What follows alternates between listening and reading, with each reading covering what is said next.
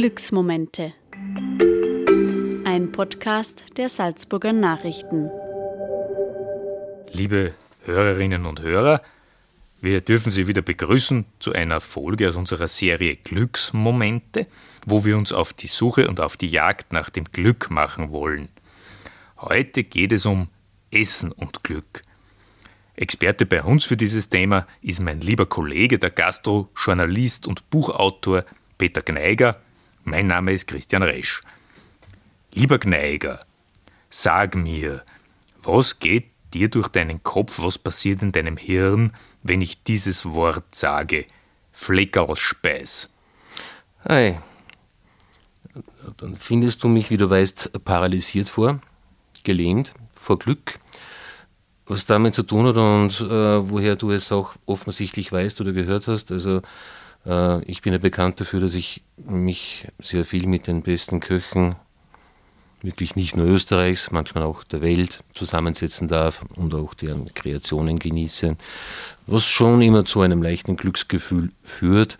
Äh, aber wenn ich eine Fleckerlspeis sehe, die ist bei uns in unserer, also man darf ja nicht sagen Betriebskantine, es ist unser Betriebsrestaurant, äh, Sabunari, es da Fleckerlspeis gibt, dann ist das erste, ich bestelle sie sofort und das zweite, ich äh, gebe wirklich viel zu viel Ketchup darüber. Und das ist für mich einfach eine Kindheitserinnerung, die immer wieder Glücksmomente auslöst, weil in diesem Augenblick äh, fühle ich mich einfach unverwundbar, solange mein Fleckerlspeis bei mir ist. Ja, okay. Na, aber ich es ist da noch was anderes, wollte ich noch hinzufügen. Es sind ja nicht nur Kindheitserinnerungen, die wir uns jetzt so im Leben äh, uns begleiten. Ich habe ein interessantes Experiment einmal laufen gehabt. Das war äh, das Thema Henkersmahlzeit. Ich habe äh, über Jahre hinweg jeden einzelnen Prominenten, den ich interviewen durfte, als letzte Frage gestellt, was würden Sie essen, wenn Sie wüssten, es wäre die letzte Mahlzeit. Und da sind alle möglichen Antworten gekommen, nur nie ein Haubengericht.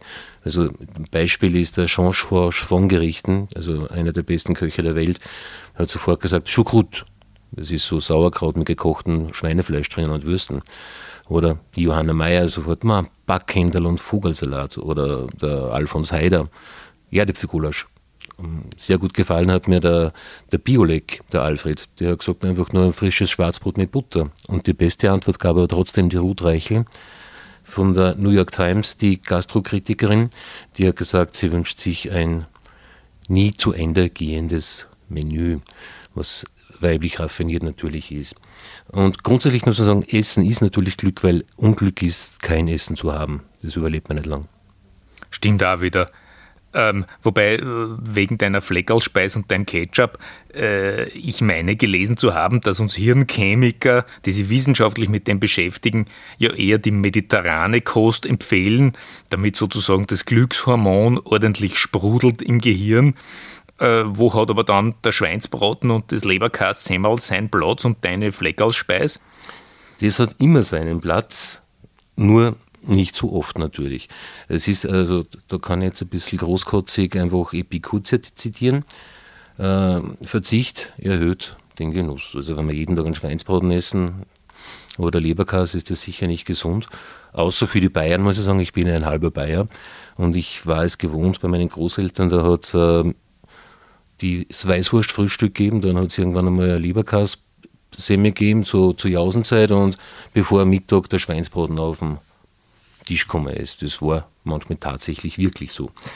Aber wenn man sie diese sagen großen Schweinereiensünden hin und wieder gönnt, hat das ein extremes Glücksgefühl für ein Braten hat sowieso ein verbreitetes Glücksgefühl, weil da, da kommt was auf den Tisch und das wird geteilt mit vielen, da, da greifen alle nach den Knödeln und wer schneller ist, kriegt vielleicht mehr. Ähm, aber es ist dann eben das Gleiche, was, was ganz interessant ist. Es wird zum Beispiel immer angenommen, Schokolade macht glücklich, was eigentlich überhaupt nicht der Fall ist. Das behaupte nicht ich, das behauptet ausgerechnet der Josef Zotter, also der wahrscheinlich beste Schokolatier von Österreich. Und der hat auch gesagt, Schokolade, seine Schokolade macht nicht glücklich, aber es, dieses Sprichwort kommt aus einer Zeit, wo eben ganz, ganz selten Schokolade erhältlich war. Und wenn man das dann gekriegt hat, ja, dann war man glücklich. Hm. Ich meine, wir haben ja das in einer anderen Folge auch schon gehört, so wirklich die Glückshormone zu essen, das geht ja wirklich nicht. Da hat der Zotter wahrscheinlich recht. Da gibt es die Blut-Gehirn-Schranke, dann können die ganzen positiven Glückshormone wieder nicht ins Hirn rein. Aber man kann trotzdem durch Essen die Hirnchemie verändern, behaupten solche äh, Gastroprofis wie du. Wie geht es dann aber? Naja, das ist so, ähm, wie, man, wie du gesagt hast, lieber Recht, äh, diese Botenstoffe wie Serotonin zum Beispiel, das ist ein nachweislicher, also nachweislich, dieser körpereigener Stoff, der nachweislich ausgeglichen macht. Und wir haben über das schon mal anderorts gesprochen. Also Serotonin ist so ein bisschen das Marihuana wahrscheinlich, der Botenstoffe, und Dopamin ist ein bisschen das Crystal Meth. Und Serotonin, die Produktion von Serotonin kann man ankurbeln. Das stimmt ja tatsächlich, aber also die, das mit der Blut-Hirn-Schranke stimmt natürlich auch, aber man kann die Grundvoraussetzung schaffen, dass Serotonin äh, vermehrt produziert wird. Und das geht eigentlich mit äh, ähm, relativ schmackhaften Speisen, wie also Nüsse sind da immer gut äh, und vor allem auch exotische Früchte, so wie Papaya, Ananas, Banane. Witzigerweise komme ich eigentlich immer wieder zu dem Thema zurück, dass was man vielleicht seltener kriegt, dass das immer glücklich macht. Da fällt mir jetzt gerade die DDR ein. Wenn die eine Banane von Weitem gesehen haben, das waren die, das waren die glücklichsten Menschen der Welt. Aber es sind einfach, und man, man denkt sich dann vielleicht auch manchmal, also ich habe mir das zumindest gedacht, wie ich das das erste Mal gelesen habe, also wie Ananas, Papaya und Banane ist, ist einfach ein ausgeglichener, glücklicher Mensch. Na, ist kein Wunder, dass der Reggae auf Jamaika erfunden worden ist.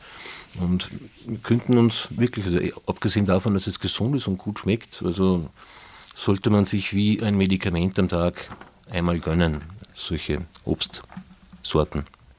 Ja, ist es dann auch äh, dasselbe oder fällt das wieder in eine andere Kategorie, wenn gestresste, deprimierende Menschen so im Alltagstraut dann irgendwie den Kühlschrank aufreißen und sie dann da alles Mögliche ins Gesicht stecken, dieses Frustessen, äh, ist, das, äh, ist man da auch auf der Suche nach den Glückshormonen oder funktioniert das wieder irgendwie ganz anders? Das mit dem Frustessen finde ich ein ganz spannendes Thema, äh, weil man macht intuitiv etwas, was ja tatsächlich die Stimmung hebt, wenn man die richtigen Sachen äh, gegen ein Stimmungstief einnimmt.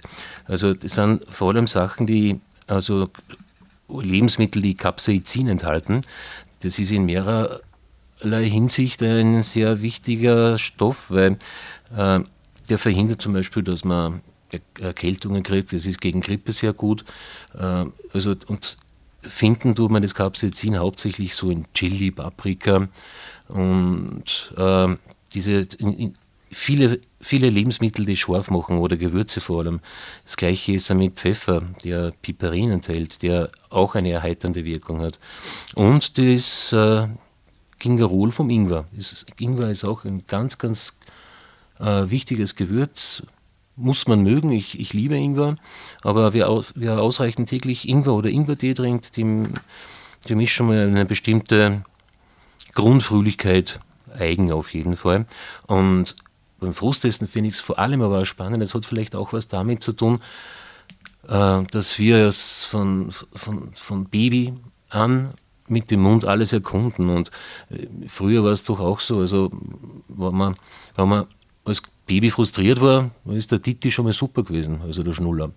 Und das Gleiche wahrscheinlich dann später mit den Zigaretten. Also man ist frustriert und raucht einmal eine Zigarette. Also der, der Mund ist da wichtig, hängt wahrscheinlich mit dem Sorgen zusammen. Und vor allem äh, merken wir auch beim Frustessen etwas ganz Interessantes.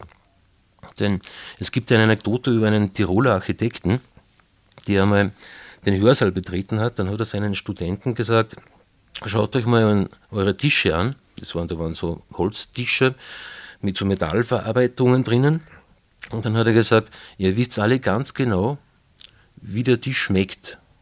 Und dann war natürlich Verblüffung, aber jeder hat gesagt, tatsächlich, ich habe jetzt äh, dieses gewisse Holzgefühl im Mund, dieses gewisse Metallgefühl habe ich im Mund. Und dann hat er gefragt, wisst ihr, wo das herkommt? Nein, nein, das ist eigentlich komisch, weil wir nagen eher selten an einem Tisch. Und dann sagt der Architekt ganz von der Leber weg, ihr habt das alles schon im Mund gehabt als Baby. Und das ist alles abgespeichert. Also wir haben von Kindesbeinen an irrsinnig viel Geschmäcker abgespeichert und vor allem jene, die uns Wohlbehagen signalisieren, die sucht man nach einem Frust und versuchen einen Frust mit diesen Geschmäckern zu bekämpfen. Mhm. Ja, stimmt eigentlich. Alles schon mal im Mund gehabt. Ähm, Alles hoffentlich nicht. Ja, äh, ja. Äh, jedenfalls, äh, Seitenfrage noch: Macht sauer lustig? Die Deutschen sagen doch, sauer macht lustig. Ja, das ist aber eigentlich eine, eine Redewendung, die einen natürlich einen Wahrheitsgehalt hat. Aber ähm, es, was, was, was man sagen kann, äh, Säuren regen den Appetit an und auch die Verdauung. Und sie runden den Geschmack ab.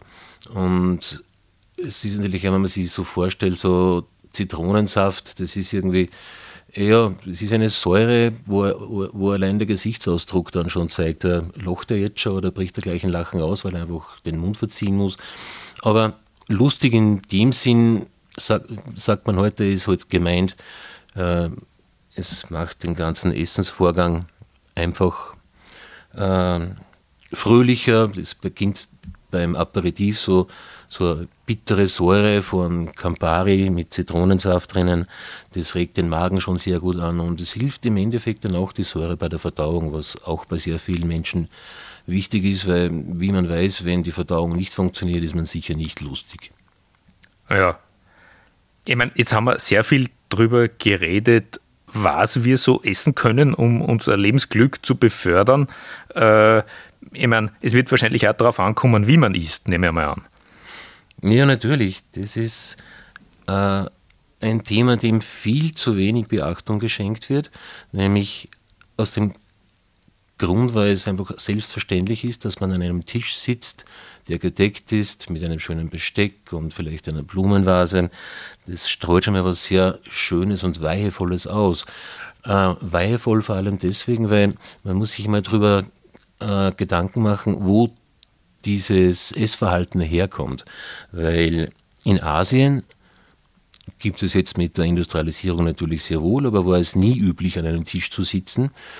Oder im arabischen Raum, weil der Tisch eigentlich ursprünglich den Altar äh, symbolisiert hat. Also Tischessverhalten gibt es nur in der jüdischen und christlichen Religion, weil das was Heiliges war und man hat dann auch die Familie als etwas Heiliges empfunden und stellt dadurch quasi auch mit dieser Decke drüber und vielleicht mit einem Kerzenständer, einem kleinen, ähm, man rückt damit die Familie ähm, in die Nähe des Heiligen, was sie auch sein soll. Und ein Innehalten und ein Ritual.